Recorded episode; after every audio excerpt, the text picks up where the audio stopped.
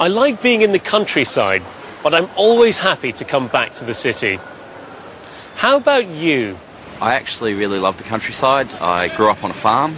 I love being in London. I have loved my time in London. But as I'm getting older, I increasingly want to visit the countryside more and more. It's nice, it's, it's quiet, you know, you can forget about the city. I love it. I was brought up in the countryside.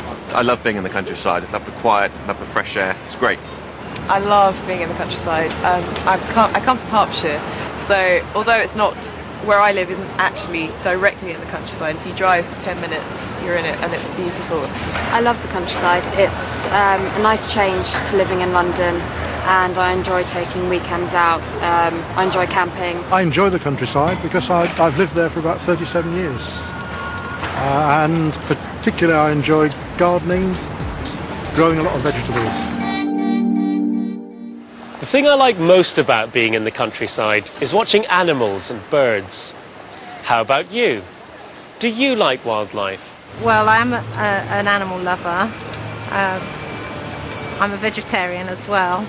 I like wildlife and animals. Um, since I was a little girl, I've always really liked foxes for some reason. And I know a lot of people don't, but foxes have always been my favourite animal. I love wildlife. Um, I really sort of enjoy things that you don't see every day. Um, enjoy sort of very exotic wildlife that I haven't seen before. I like watching them on the telly.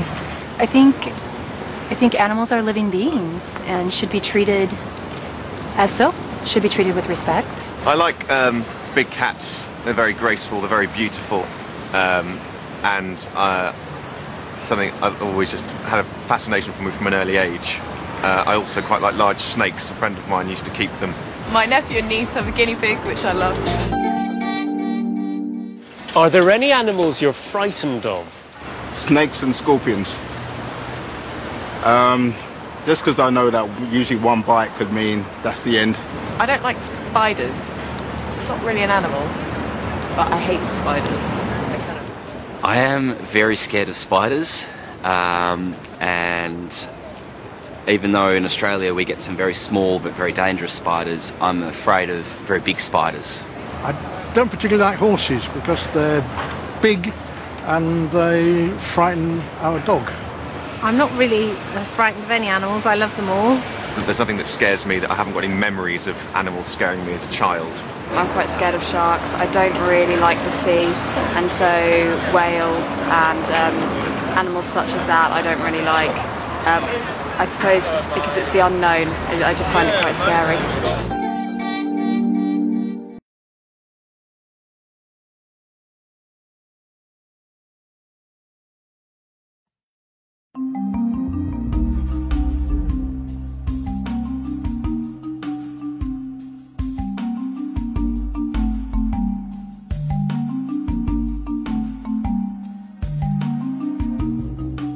Welcome to Save the Planet, where we talk about the world's environmental problems.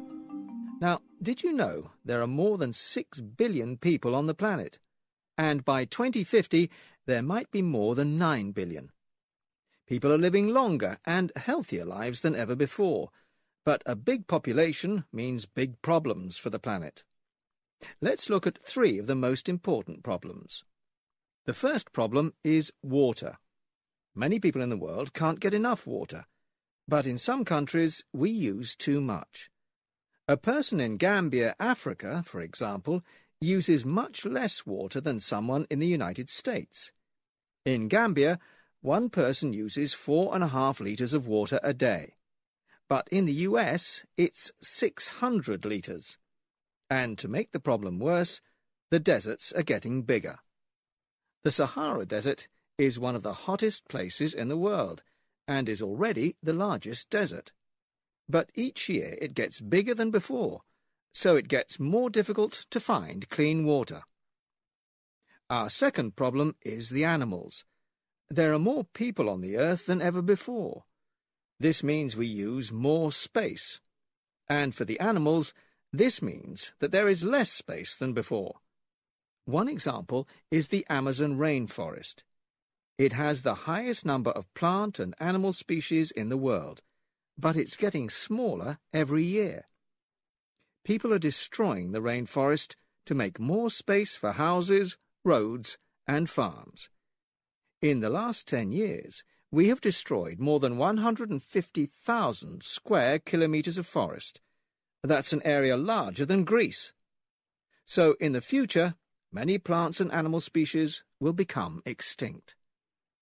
And the last problem on our list, but not the least important, is the weather. The world is getting warmer.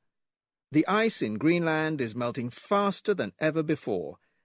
Also, sea levels are rising. This means that soon, some of the world's most important cities, like New York, London, Bangkok, Sydney, and Rio de Janeiro, might all be underwater.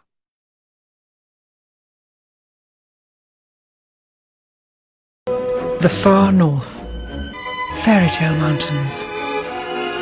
It's just fabulously beautiful. The land of the magical northern lights is somewhere I've longed for all my life. As a little girl, I lived in the steamy heat of tropical Malaysia. I used to yearn to be cold. I'd never even seen snow. But my storybooks were full of snow queens. And now I'm entering that world. This is the journey I've always dreamt of making. I feel I've come into another world now. No people, except you and us. And if we're very lucky, we might see the elusive northern lights.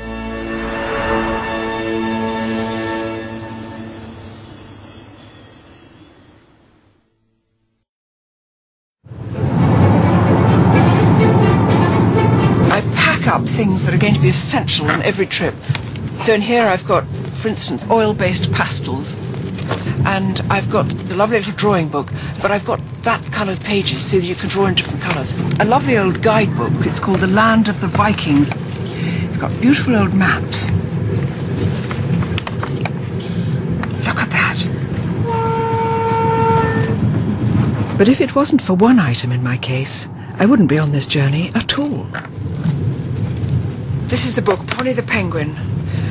This is when I first heard of the Northern Lights, and there was this picture which haunted me of a sort of rippling curtain and a little tiny penguin. This is not your average taxi rank at the station. I'm in the hands of Tura Christensen and his team of 11 sled dogs. Good morning, I'm Joanna. Tora, how nice to see you, Tora. These are wonderful dogs. They like to, to uh, They like to run. yes.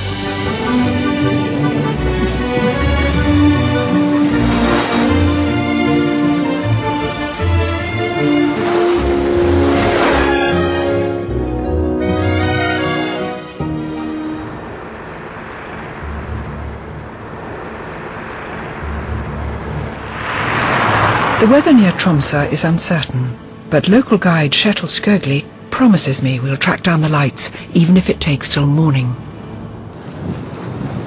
I can't see anything, Kjetil. No, it's it's nothing yet.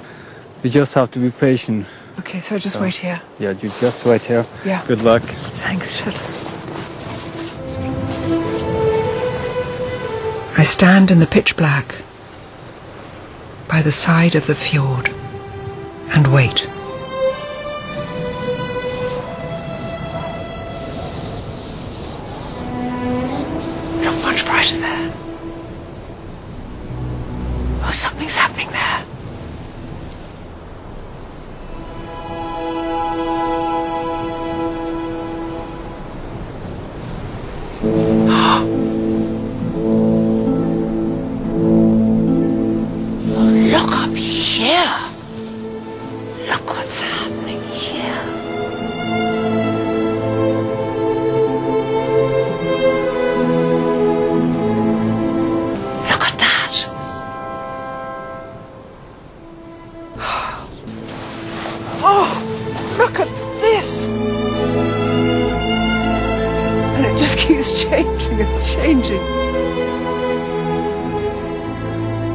I can't believe I'm seeing this. it's fantastic. And it's coming again. I have been waiting all my life to see the Northern Lights. I'm as happy as can be. This is the most astonishing thing I've ever, ever seen. The best sense of direction